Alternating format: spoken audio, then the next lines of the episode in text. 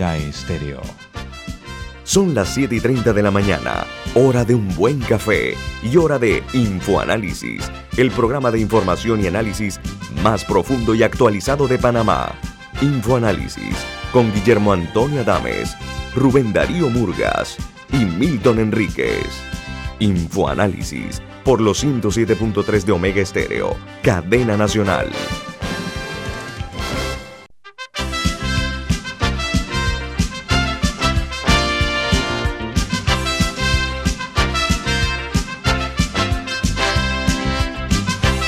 Señores, muy buen día. Bienvenidos desde la capital de la República de Panamá.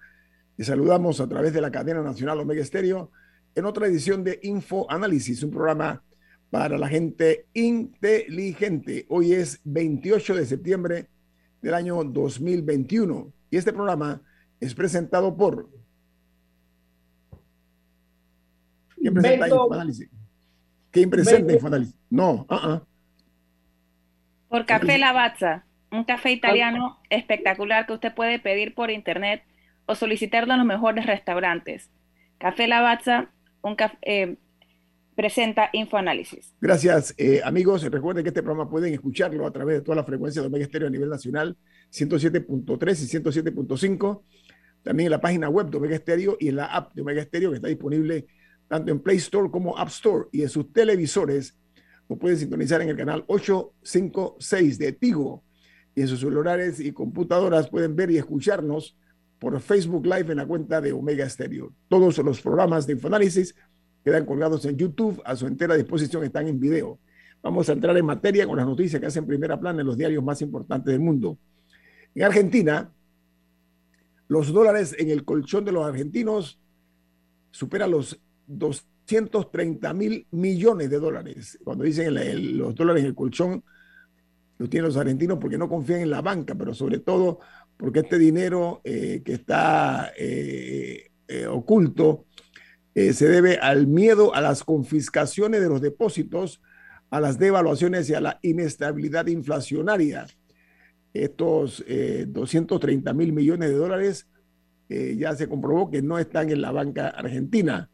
Y otra noticia de primera plana importante en Argentina es que el presidente Alberto Fernández se somete a Cristina Kirchner y cambia a media docena de ministros. La señora Kirchner ha puesto eh, sobre las cuerdas o contra las cuerdas al presidente Fernández. Mientras en República Dominicana un temblor de tierra de magnitud 4.5 se sintió ayer en el Distrito Nacional y en la provincia de Santo Domingo. Por el momento no se reportan daños. Y los Estados Unidos, el presidente Joe Biden se puso una tercera dosis de la vacuna Pfizer contra la COVID-19, tres días después de que las autoridades sanitarias estadounidenses autorizaran eh, la administración de esas inyecciones de refuerzo. Mientras en Corea del Sur, el presidente Moon Jae-in planteó ayer que se prohíba el consumo de carne de perro en el país, que es una costumbre que ha causado bochorno en la escena internacional. Mientras en el Reino Unido, la Universidad de Oxford realizó un estudio que revela cómo la pandemia provoca la mayor caída de la esperanza de vida en países occidentales desde la Segunda Guerra Mundial. La nota señala que la mayor caída es en los Estados Unidos, con un año y ocho meses. Le sigue España con un año y medio, y son algunos de los, de los 29 países cuya caída eh, en la esperanza de vida es un duro golpe producto de la pandemia, según analizó el estudio este de la Universidad de Oxford. En México, en la celebración de los 200 años de su independencia de España, Andrés Manuel López Obrador dejó claro que su país es y seguirá siendo sinónimo de amistad para todos los pueblos del mundo. Biden declaró que los Estados Unidos no tienen un amigo más cercano que México a través de un video que envió con motivo del Bicentenario de México. Mientras en la Organización Mundial de la Salud ayer se hizo público que para tener inmunidad global se necesitan 11 mil millones de dosis de vacunas anti-COVID y que no estamos ni siquiera cerca eh, de esos niveles. Mientras en El Salvador se conoció de la historia, eh, de histórica caída en el precio de los bonos salvadoreños por la desconfianza de pago. Dice, no hay seguridad de que el gobierno salvadoreño concrete un acuerdo con el Fondo Monetario Internacional. Mientras en Colombia hoy habrán varias manifestaciones que van a darse en la capital, en Bogotá. La nota eh, señala que eh, el, por otro lado el Ministerio de Salud está reportando 1.015 nuevos casos ayer y 33 fallecidos. Colombia ya llegó a 4.952.690 casos confirmados y a 126.178 fallecidos, producto de la COVID-19. Mientras en Costa Rica, la Caja Costarricense de Seguro Social aplicó 436.092 vacunas contra la COVID-19 en 10 días, en lo que ellos llaman una vacunatón. Eh, la Universidad de Costa Rica, por su parte, ha exigido que todos sus 9.720 funcionarios tienen que estar vacunados contra la COVID-19. Mientras en Perú circulan nuevos medios a favor del gobierno peruano y contra la oposición, mientras el presidente Pedro Castillo declaró que vamos a dar todas las facilidades a la clase eh, obrera para tener un gremio mucho más unido, dijo Castillo. Y en Guatemala, el Ministerio Público confirma que eh, está investigando supuestos sobornos pagados por parte de ciudadanos rusos al presidente Yamatei. Dice, vamos, eh, el presidente dijo una entrevista en CNN que tiene un certificado en el que se comprueba que no hay investigaciones en su contra y repostó. Espérese a ver lo que viene en el caso de Brecht, anunciando que se va a dar a conocer quiénes fueron los que recibieron coimas por parte de la empresa constructora brasileña o de Brecht. Pero también dice el Ministerio Público de Perú, de, perdón, de Guatemala, que no tienen conocimiento por parte de ellos de que se haya expedido ningún tipo de certificación de que el presidente Yamatei no tiene ninguna investigación en marcha. En Venezuela, el presidente Nicolás Maduro condena por eh, la xenofobia expresada eh, contra los venezolanos que están en Chile y culpa a la derecha pinochetista del incendio que se provocó a los campos de refugiados de venezolanos en la ciudad de Iquique. Mientras eh, en Nicaragua el gobierno solo ha comprado 420 mil dosis de vacunas. Dice que la mayoría de las dosis han sido donadas por el gobierno de España. Y hay un reporte en los Estados Unidos que dice que la bolsa de Shanghai expulsó a el inversionista de nombre Shang Jin, que fue el que fabricó una mega estafa mundial con el proyecto de la construcción de un canal por Nicaragua. Mientras que en Chile el Ministerio de Hacienda ajusta eh, a la baja su perspectiva de crecimiento para el año 2022, pero sube las proyecciones para el precio del cobre, del que se espera eh, un promedio de 4 dólares la libra en Chile. Mientras vamos a compartir con ustedes los titulares de primera plana de los principales diarios de los Estados Unidos de América. El New York Times su principal titular dice, senadores republicanos bloquean fondos del gobierno y se niegan a elevar el límite de la deuda. Los senadores republicanos eh, se opusieron a la legislación para evitar un cierre del gobierno y prevenir el impago de deuda, eh, llevando a los Estados Unidos al borde de una crisis fiscal. Mientras el diario The Washington Post dice en su primera plana, republicanos del Senado bloquean lo que financiaría el gobierno, una ley que financiaría el gobierno y evitaría el impago de su deuda.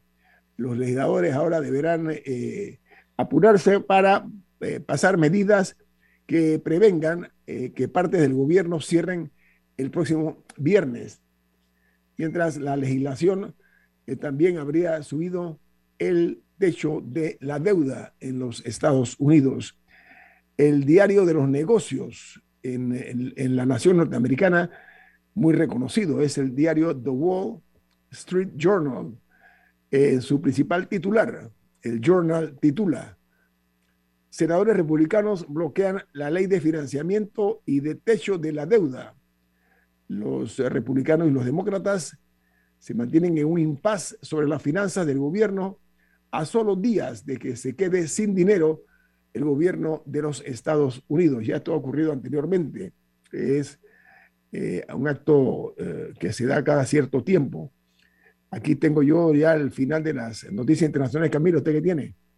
Bueno, ayer el cantante R. Kelly fue condenado eh, por diversos delitos sexuales, incluyendo utilizar su, su, poder para traficar a, para, para tráfico de, personas y también eh, era una serie de casos para falsificar documentos, porque por ejemplo se descubrió que él eh, puso a sus abogados a falsificar documentos ante un juez para poder casarse con la cantante Aliyah cuando ella tenía 15 años, o sea, siendo una menor de edad. Eh, falsificaron documentos para que estos mostraran que ella tenía 18 años. Y así eh, el juicio destapó una serie de intimidaciones y de actos violentos contra mujeres que habían, se, se, sabían como rumores por años, pero que ya oficialmente fue condenado en una corte por los mismos y podría pasar el resto de su vida en la cárcel. Eh, queda pendiente la sentencia, la cual se dará el 4 de mayo, pero, pero lo más probable es que pase el resto de sus días, el, resto de sus días eh, en una prisión. Sí, estaba leyendo que ya dicen que la, la, condena va a ser de cadena perpetua para R. Kelly, un hombre que abusó de menores de edad, incluso de niñas, y de acuerdo a lo que señala el expediente en su contra.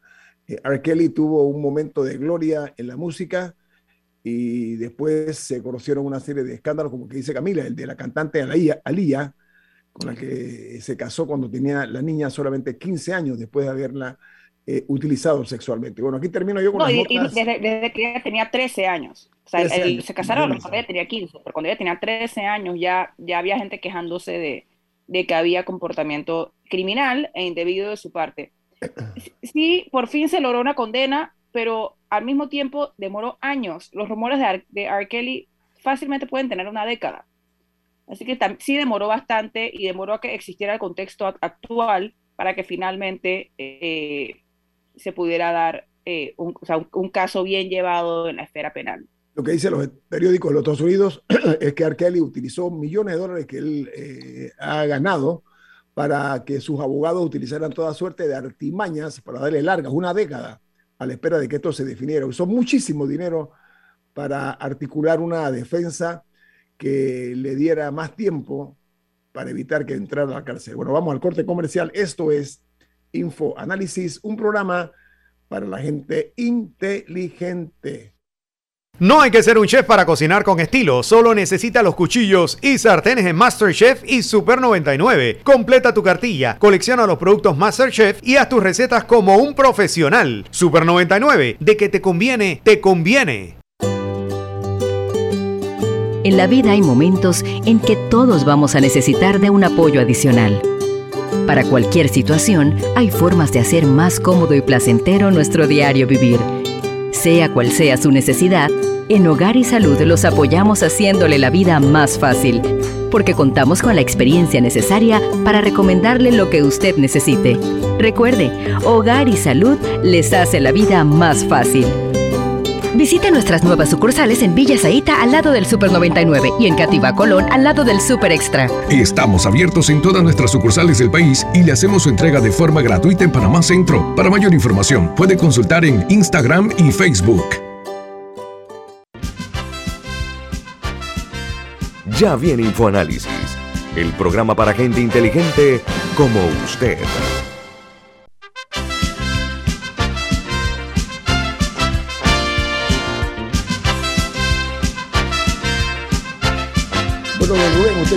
mensaje importante. ¿De qué se trata? Vento Pio Box es la forma más segura y confiable para traer sus compras por Internet. Tarifa aérea de hasta 1,95 por libra y marítima hasta 1,50 por libra con entrega gratis. seguimiento en vivo de sus pedidos de nuestra aplicación. Llámenos al 6255 4285. Repetimos, 6255 4285. Aplicación eh, Vento Pio Box, Vento con V de Veloz. Y Florida State University anuncia que tiene sus matrículas abiertas para enero 2022. Conozca el programa Becas 2 más 2 que ofrece esta universidad y se puede ahorrar hasta 15 mil balboas al año. Universidad Americana en la lista de las 20 mejores universidades públicas de Estados Unidos. Llámanos o escríbanos al 6213-6963. Repetimos, 6213-6963.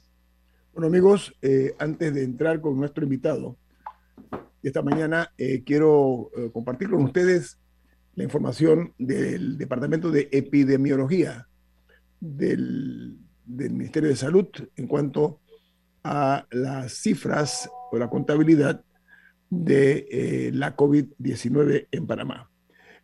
ayer hubo un total de ocho fallecidos, un incremento en la cantidad de fallecidos y se contabilizaron un total de 7.000 216 casos activos, mientras que los eh, panameños y personas que residen en este país que han sido afectadas por la COVID-19 ya llegan a 466.357 personas, una cifra ya que está llegando al medio millón eh, de casos en Panamá por la COVID-19.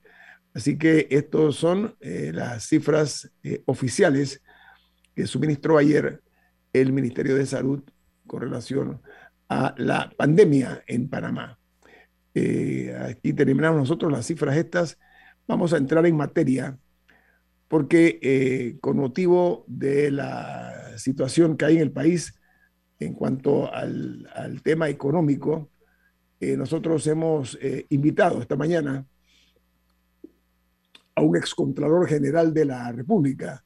Estamos hablando del abogado Alvin Widen. Buen día, doctor Widen, ¿cómo está?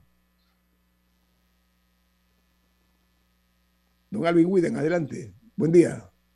No tiene el micrófono prendido. No tiene el micrófono prendido ni la cámara.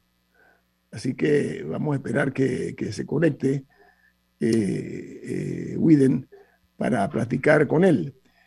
Eh, pero nosotros mientras eh, el invitado hace este tipo de, actividad, de encender su cámara y su micrófono, diga Camila. Sí, aprovecho para pedirle precaución a los conductores que están en la vía hacia la ciudad eh, por Domacobá. Eh, anoche se dio un hundimiento de la vía y, un, y se abrió un enorme hueco en el lugar.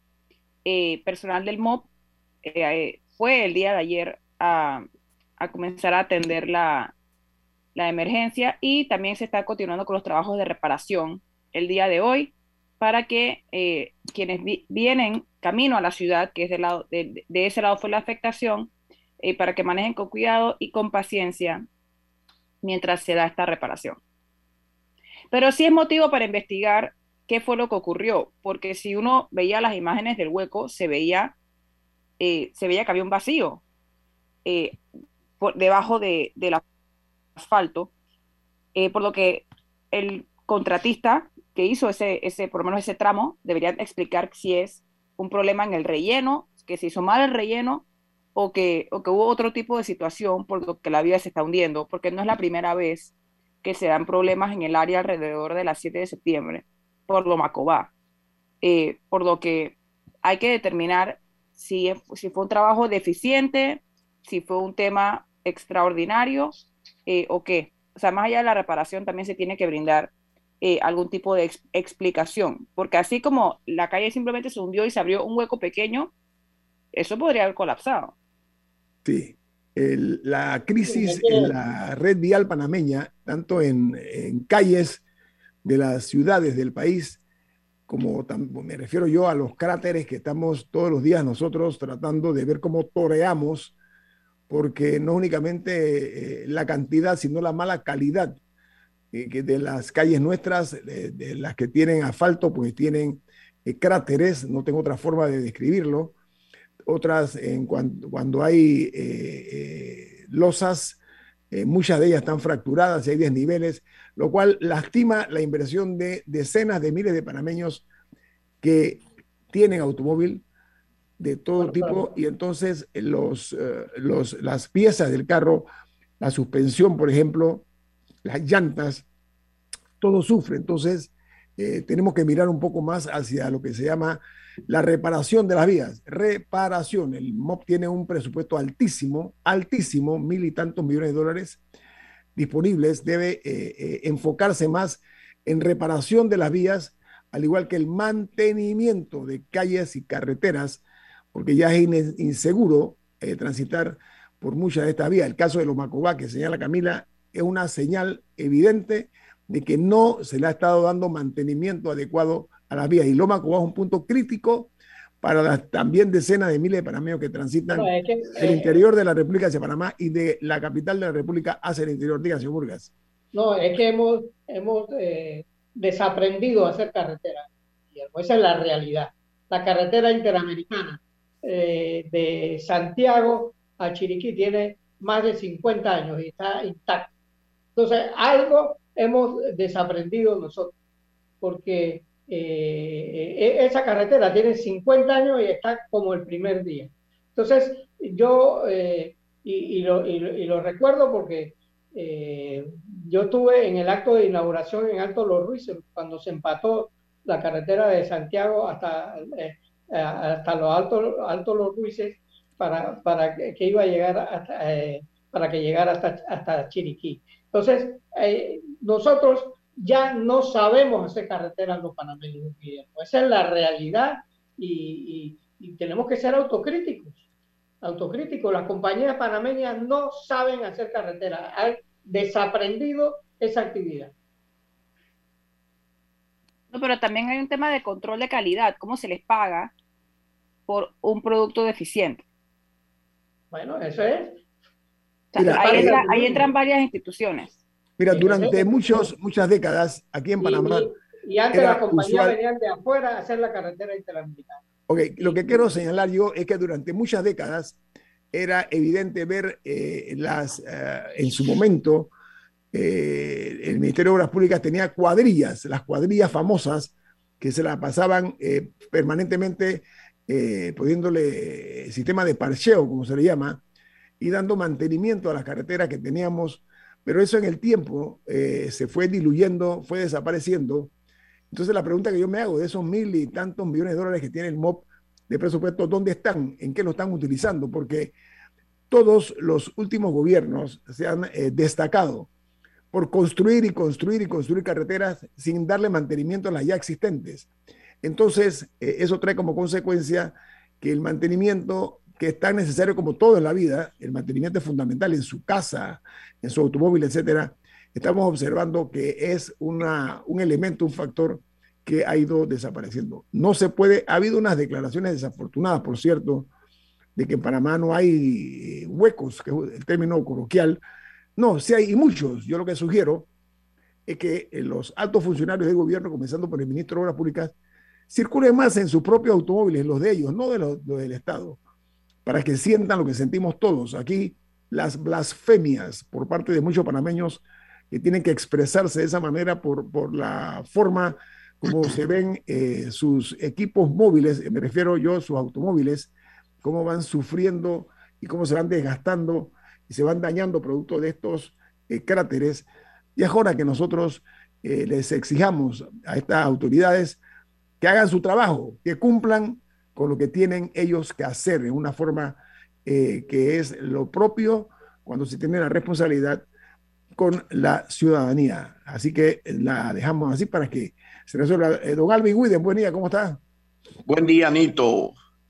Eh, no tengo no tengo video. Sí, sí, sí. ya, ya, ya, tiene video. No, ya lo ah, vemos. sí, ya lo estamos viendo. Usted como que no tiene mucho manejo de la tecnología, abogado Widen, ¿ah? No, a mi edad no, eso no inició a mi edad. Oiga, eh, don Almin, bienvenido aquí a Infoanálisis. Usted fue, usted fue Contralor General de la República. Vamos a irnos por ese camino, diga Camila. Sí, aprovechando eh, el tema de las carreteras que estamos tratando, eh, ¿cómo funciona el tema de verificar la calidad de una obra antes de realizar los pagos? ¿Quién es responsable de determinar que el trabajo se completó a cabalidad y que, y que ya se puede, ya el Estado puede realizar un pago? ¿Cómo se hace el proceso?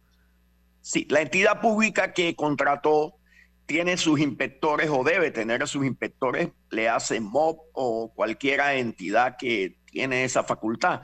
Y en la Contraloría, o sea, el acta final de entrega de la obra y las fases de la obra que son importantes para confirmar pues que se está cumpliendo con el pliego, es responsabilidad de la Contraloría con los inspectores de la entidad. Ese, es el, mecanismo y, y es un mecanismo que si se maneja bien es muy eficiente. Y eso. Eh, ¿y, en, Panamá se maneja bien? Eh, bueno, va a depender mucho de la moral que exista en las entidades. Para mí, el, tema del cumplimiento de, las actividades estatales está básicamente vinculado a la alta moral que tengan los funcionarios de las entidades. Si tú tienes un ministro del MOP que todo el mundo eh, desconfía de su capacidad o de su eh, eh, moral, entonces eso deprime, eso manda un mal mensaje para abajo. Igual pasa con la Contraloría, pues la época en que había eh, o en que hay contralores que no corresponden al término ético que los funcionarios esperan, eso genera una descomposición en, toda la, en toda la actividad de la institución. Vamos al corte comercial. es uno de los daños que tiene Panamá.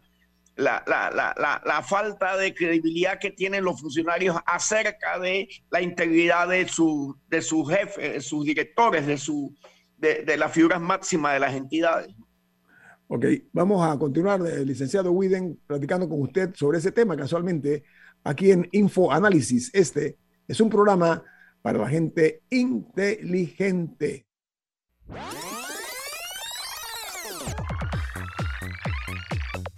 Omega Stereo tiene una nueva app. Descárgala en Play Store y App Store totalmente gratis. Escucha Omega Stereo las 24 horas donde estés con nuestra aplicación 100% renovada. Si nos cansamos de la rutina, inventamos una mejor. Con Claro es posible. Activa tu super pack de 5 balboas por 7 días que incluye un gigabyte para compartir, ilimitada y minutos ilimitados. Actívalo en miclaro.com.pa.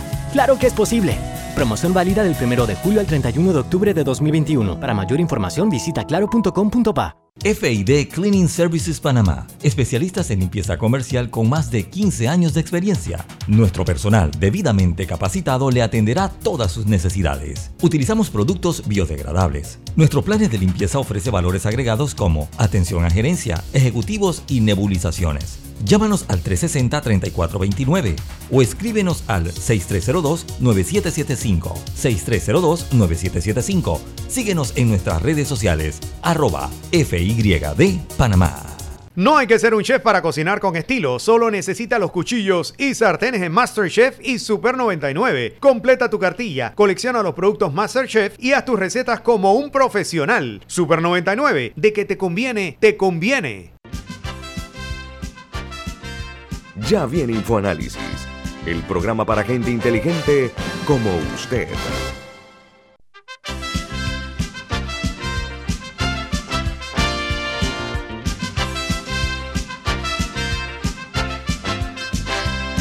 Rubén Murgas, ¿cuáles son eh, los mensajes que tiene usted adicionales?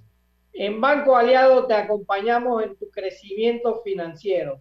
Ahorra con tu cuenta Más Plus, mejorando el rendimiento de tus depósitos. Banco Aliado, tu aliado en todo momento. Visítanos a nuestra página web bancoaliado.com y síguenos en nuestras redes sociales como arroba Banco Aliado. Banco Aliado, tu aliado en todo momento.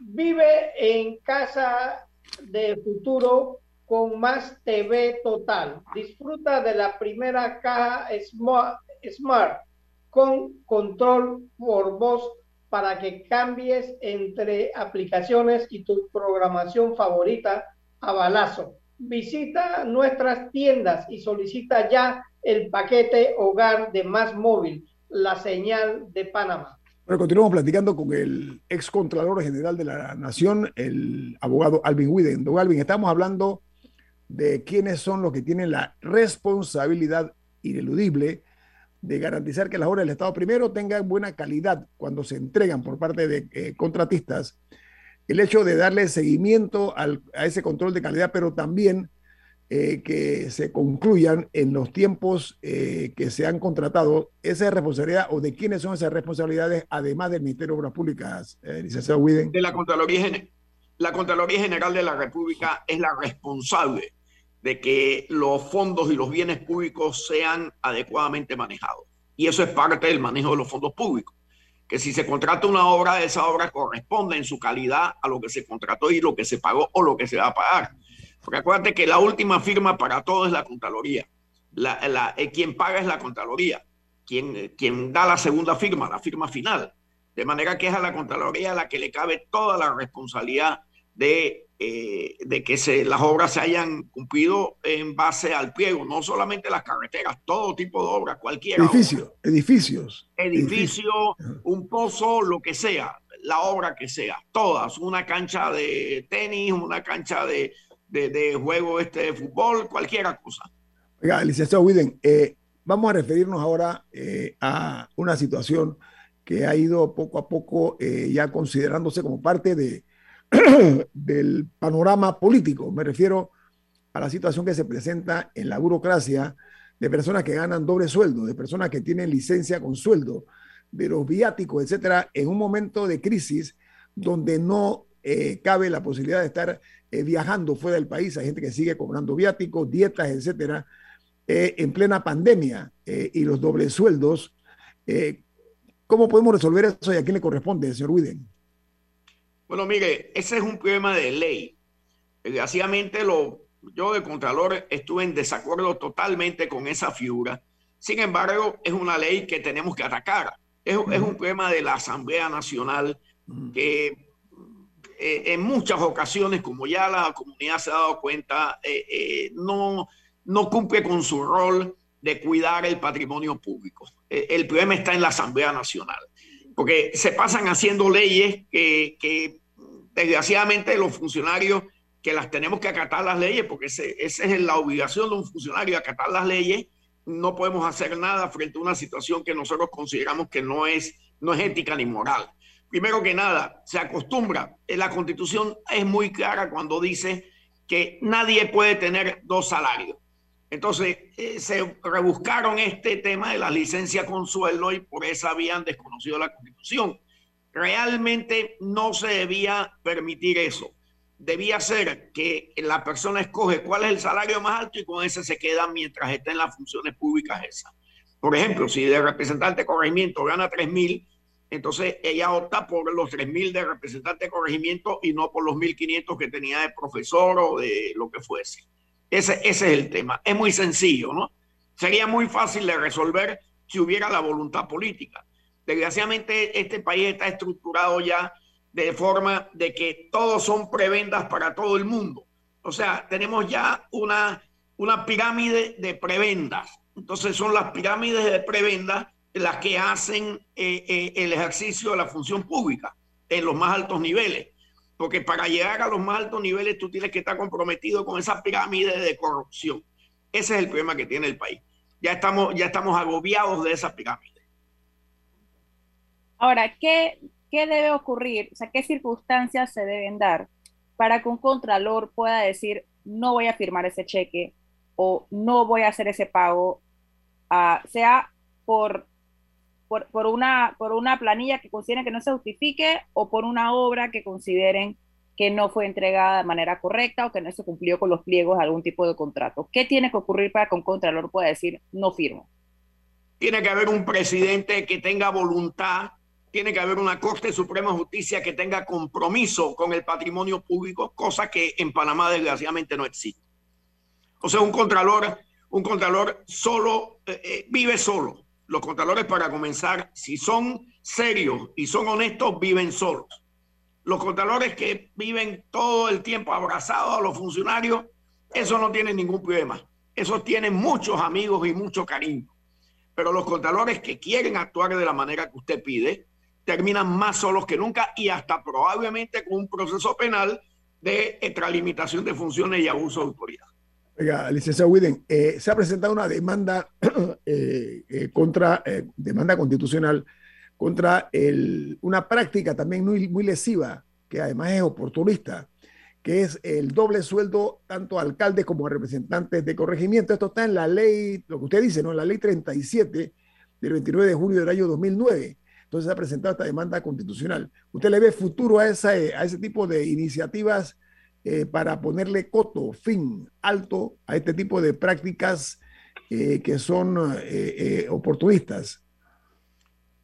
Mire, va a depender mucho de la composición de la Corte Suprema de Justicia. Al final, todos los problemas del país se debían resolver o se deben resolver en la Corte Suprema de Justicia. Desgraciadamente, cuando hay una Corte Suprema de Justicia que hace, que habla por vía de su fallo para mantener la corrupción o mantener las malas formas, entonces estamos mal. Eh, la esperanza sería que, bueno, la composición de la Corte vaya cambiando y se vaya incorporando magistrados con, sentido de país, con sentido de patria, con sentido de, de, de, moral y económica. Y eso es lo que está adoleciendo el país. Entonces, mientras tengamos ese tipo de magistrados, no hay ningún futuro. Mire, el, otro problema que también es un doble salario.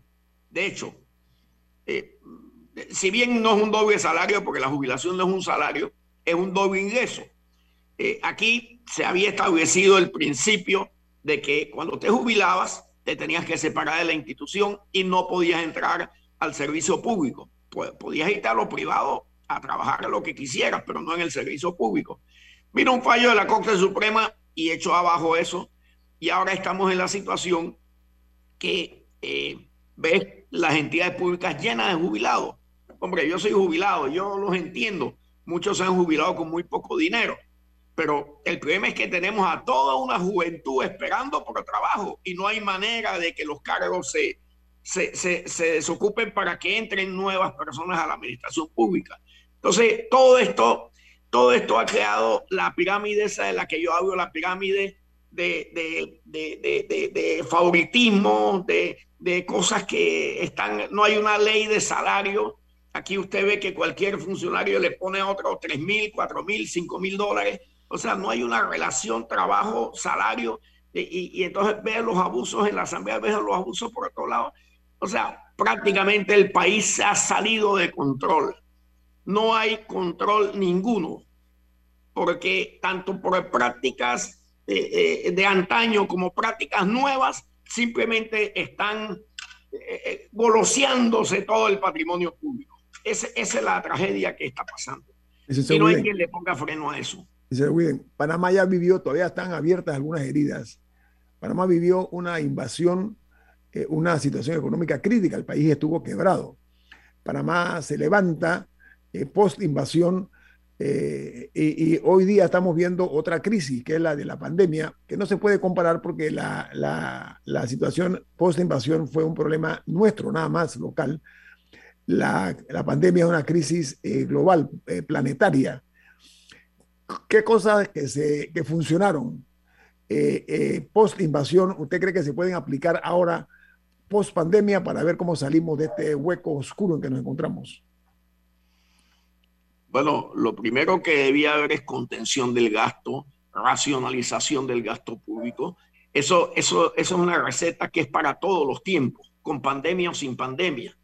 Desgraciadamente, eh, eh, en Panamá, sin pandemia, no racionalizamos los gastos, no hacemos contención del gasto, no, no, no, no actuamos correctamente en el manejo de los fondos públicos y con pandemia mucho menos y hasta peor, porque hemos visto una voracidad impresionante por cogerse todo lo que tienen a mano.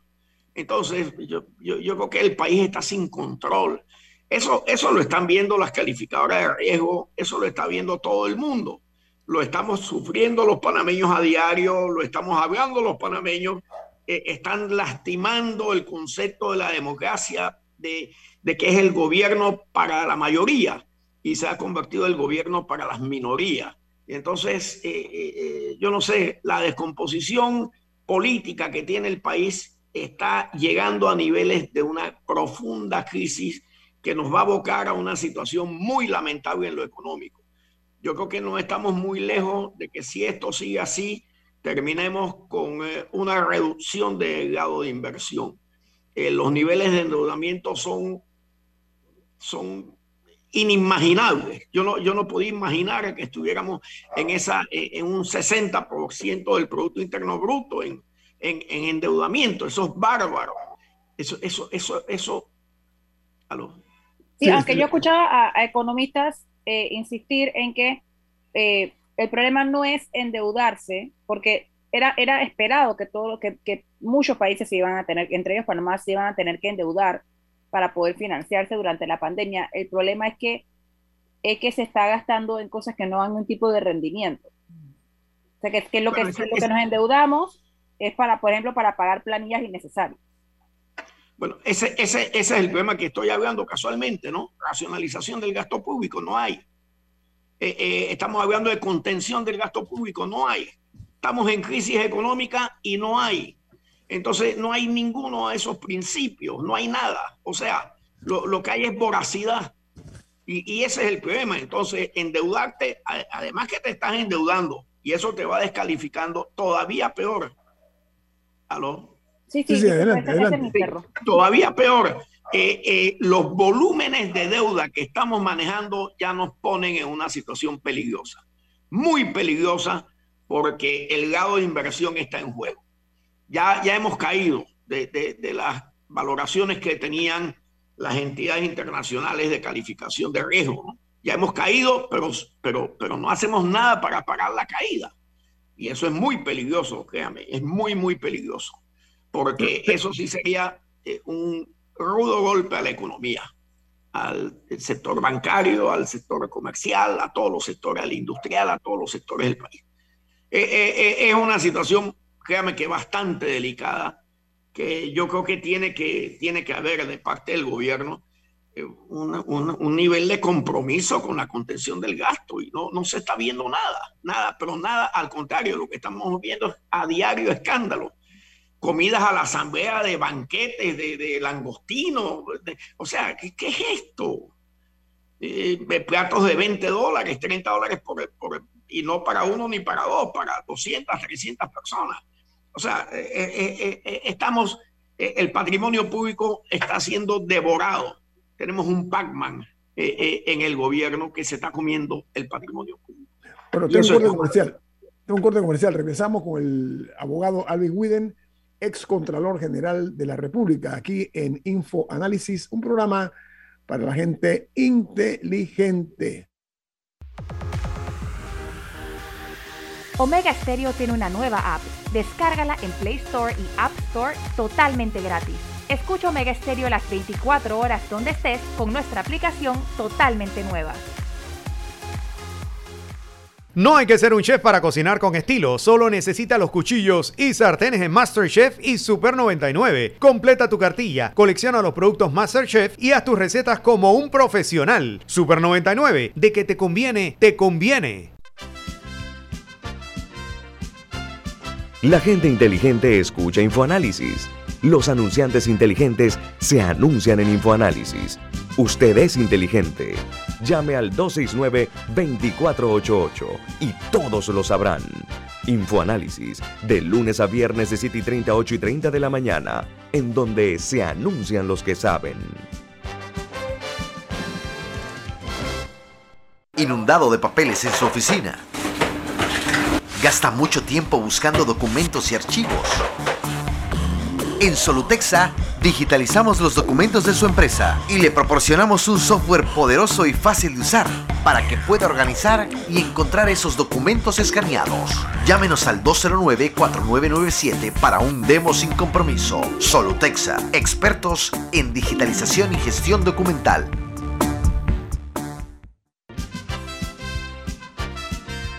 Ya viene InfoAnálisis, el programa para gente inteligente como usted.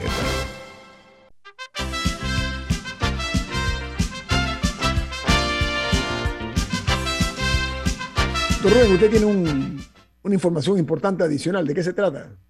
Bueno, no le metas mente, métele los nuevos planes, todo, todito, quintuplica con tu recarga y obtén data ilimitada desde cinco palitos por siete días, más móvil, la señal de Panamá. Bueno, el licenciado Alvin Widen, excontralor de la Nación, él mencionaba eh, la, eh, eh, la, voracidad con que se manejan los fondos públicos. Camila tenía una opinión acerca de, un tema de los choferes. ¿De qué se trata, Camila? Bueno, me imagino que refiriéndose al caso del el señor Ramos, que está en la planilla de la diputada Yanibel Ábrego, el oyente decía que la licencia con sueldo es legal, que lo que no ve legal es que un chofer gane 3 mil dólares. Me imagino que esto está relacionado a su punto de que de que no hay un orden en los sueldos del Estado.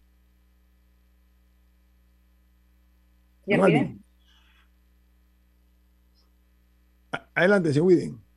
Sí, eh, bueno, eh, vuelvo y te repito, todo eso es legal, pero lo que hemos hecho es una pirámide de leyes dirigidas a que la voracidad contra los fondos públicos quede satisfecha.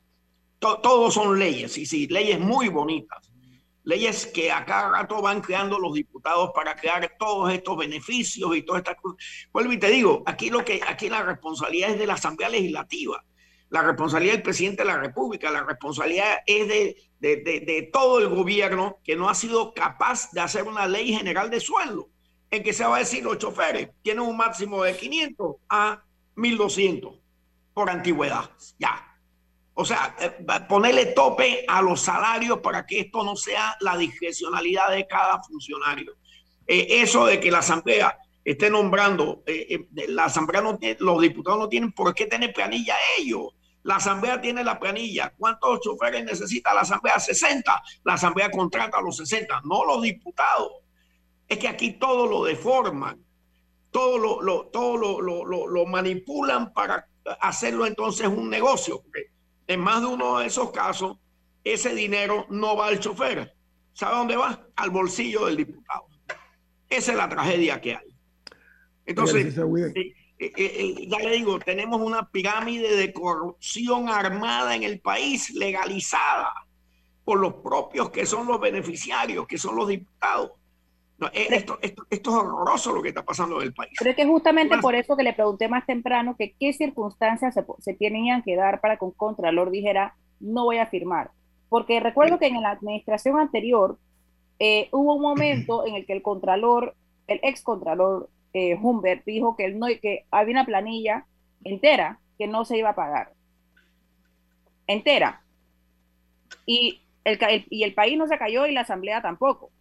Ahora, eso sucedió, pero no hubo mayores consecuencias. O sea, ¿cómo, no es tan sencillo para la Contraloría ver la planilla de la Asamblea, ver el edificio de la Asamblea y decir, aquí no cabe, aquí no cabe tanta gente, claramente no están trabajando aquí todos. voy a poner, voy a poner reloj o lo que sea. O sea, ¿por qué, qué, tiene que pasar para que la Contraloría tome pasos para evitar los despilfarros? Lo que pasa es que la Contraloría tiene que actuar, pero no actuar de que hace una medida y entonces a los dos meses la retira. Y eso es lo que ha estado pasando, porque vienen las presiones políticas, ¿no? Y vienen las cosas. Pero, pero ese no es el papel de un contralor. El contralor no está ahí para ganar amigos, ni para ser candidato a presidente. Y, el problema es que muchos contralores han confundido su labor con eh, la política. Y eso, eso es lo que no debía ser. Yo, yo tuve esa circunstancia, Adames lo sabe. Yo tuve la circunstancia de que la presidenta prácticamente me, me, me postuló saliendo del Tribunal Electoral un día. Y yo le dije, no, no, presidenta, yo no voy a ser candidato de nada. Yo soy contralor, yo termino mi periodo, porque yo no me voy a someter a ningún manejo político de nadie. Y ese es el problema que tenemos aquí, contralores con pretensiones políticas, contralores sin valor personal, contralores corruptos. Tenemos de todo. Mire, ese, esa es parte de la tragedia que hay. El país no tiene Contraloría. La Contraloría está ausente de los problemas nacionales. No se le escucha la Contraloría. ¿Dónde está el Contralor? Con todos estos escándalos. ¿Dónde está el audito a las partidas de los diputados? 400 y pico de millones. No se hizo por politiquería. Digo, yo, yo, yo procesé a unas personas por el caso PEC. Ay, me pusieron, me tuvieron un año. No sé si lo saben, pero un año estuve en la corte con un proceso pendiente de abuso de autoridad porque había ejercido mis funciones como contadora. Felizmente nunca pudieron hacerme nada, pero no se crea que no es fácil, no es fácil. detrás del Contralor está una Corte Suprema de Justicia que muchas veces responde a mandatos políticos y que tiene actos de corrupción. Y entonces ahí estamos en el problema. Mientras no hay una Corte Suprema de Justicia, de gente seria en este país, tampoco se va a resolver nada. Porque los contadores terminamos sin respaldo.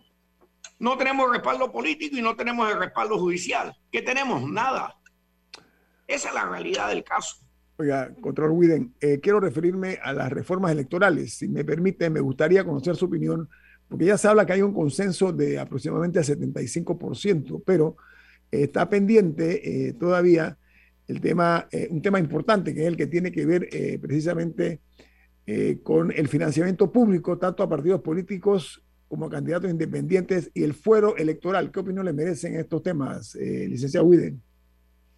Bueno, comenzando por el fuero electoral, me parece que es exagerado.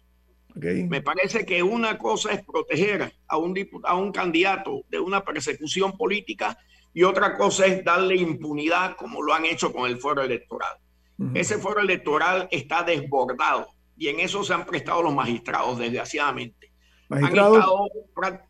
¿Perdón? Los magistrados del Tribunal Electoral. Ok. Sí, porque eh, fíjese usted, ya el, el, tema no es solamente el foro electoral para las elecciones, es también el foro electoral para las reuniones de los partidos, el foro electoral prácticamente para todo. Y te puedes pasar tres años con foro electoral y burlando la justicia. Eso, eso también hay que hacer un llamado a que a que todo esto del foro electoral es muy bonito, pero que también le pongan límite, ¿no? Y que no sea esto un medio de lograr impunidad o de burlar a la justicia para lograr prescripciones y demás. Por el lado de, la, de las contribuciones que hace el Estado a las campañas políticas, eso no tiene realmente ningún control de nadie. No lo controlan los magistrados, no lo controla la Contraloría. Ah, porque los magistrados opinan que es privativo de ellos el tema eh, político. Y entonces ya la Contraloría no se puede meter en la plata que le dan los partidos y cómo los partidos manejan eso. Eso también debía cambiar. La Constitución no hace ninguna diferencia de eh, la función de la Contraloría frente a cualquier fondo público. Todos los fondos públicos debían ser objeto de examen de la Contraloría. Y eso no pasa, mis queridos amigos. Entonces, eso se ha vuelto también otra, otra, es que este, este país tenemos una extraña habilidad para manipularlo todo y cambiar todas las cosas. Las instituciones buenas las terminamos dañando por el manejo que le damos. Y entonces esa es mi opinión. Mire, eh, eh, está muy bonito eso de las contribuciones a los partidos y todo lo demás, pero que haya controles también. Ese es plata del Estado, es plata de todos los panameños. Y eso no tiene ningún control. Para, para, recapitular, ¿usted considera que el manejo de los dineros electorales no lo debería tener el Tribunal Electoral, sino que los controles deberían ser, la auditoría la debería realizar la Contraloría en vez. Claro, claro, si los magistrados del Tribunal Electoral ya han demostrado hasta la saciedad que son personas con un tremendo manejo político, ¿cómo les vas a dar a ellos mismos la eh, función de ser juez y parte? Yo, yo no le encuentro sentido. La Contraloría debía auditar todos los dineros. Igual pasa con los sindicatos. Aquí los sindicatos tienen la misma figura y entonces aquí hemos creado feudos. Este, este lo hemos convertido en un país feudal. Este feudo es mío, este feudo es tuyo, este feudo es de ellos. La Corte tiene su feudo, los magistrados del Tribunal Electoral tienen su feudo, todos tenemos feudos aquí. Pero al final de cuentas, ese pueblo que está ahí mirándonos está diciendo, y esto es democracia. Y después termina ese pueblo haciendo locuras como los peruanos con Castillo y después no sabemos por qué ha pasado eso. Eso pasa cuando hay una enorme decepción pública del manejo de sus funcionarios, del manejo de sus líderes. Cuando sus líderes no proyectan honestidad, no proyectan compromiso, pasa eso. Y entonces terminamos todos lamentando, quién sabe en qué país, lamentando lo que había pasado y no sabemos por qué pasó. El caso, caso de Perú es interesante, ¿no? Eh, eh, un país que pasó por tantas, tantos avatares, ahora elige a un presidente que está siendo eh, muy cuestionado por varios sectores, pero ganó por votos, hay que respetar. Esa es la figura de la democracia. Lo que no se puede sí, Ganó por votos. Ganó por votos por la enorme decepción del país. es que lo que termina pasando es que ganan por votos, pero después de eso hacen lo que les da la gana, como pasó en Venezuela. Y mire cómo está Venezuela, arruinado. Perú va en el mismo camino, ganó y tenemos que respetar su triunfo. Y todo el mundo lo ha respetado. Pero ya sabe el futuro que va a tener Perú. Hablando de Perú, eh, muy breve, de las leyes que se terminan distorsionando. Justo leí al fin de semana que hay una controversia actualmente en Perú porque Manuel Merino, que fue presidente por cinco días, no electo, ni siquiera fue electo, fue cuando cuando sacaron a Vizcarra, él quedó por cinco días al poder, hubo unas manifestaciones, se tuvo que bajar para que llegara otro presidente. Ese fue una, fueron como diez días en los que hubo tres presidentes. Bueno, ahora él está reclamando que él tiene derecho, por, por ser técnicamente expresidente, que él tiene derecho a la pensión vitalicia que se le da a los, a los, a los expresidentes en ese país. Y él dice que él, aunque nada más haya estado por cinco días, tiene derecho a eso, y, y es el, el, salario de un congresista. Oiga, licenciado Alvin Huide, muchas gracias por estar con nosotros esta mañana. Se aprecia mucho sus aportes. ¿ah? Cómo no, con mucho gusto. Placer en saludarlo. Viene Álvaro Alvarado con su programa Sin Rodeos, aquí en Omega Estéreo. Bueno, amigos, nuestro sentido de agradecimiento, como siempre, por acompañarnos. Nos vamos. Y nos vemos mañana. Ha terminado el infoanálisis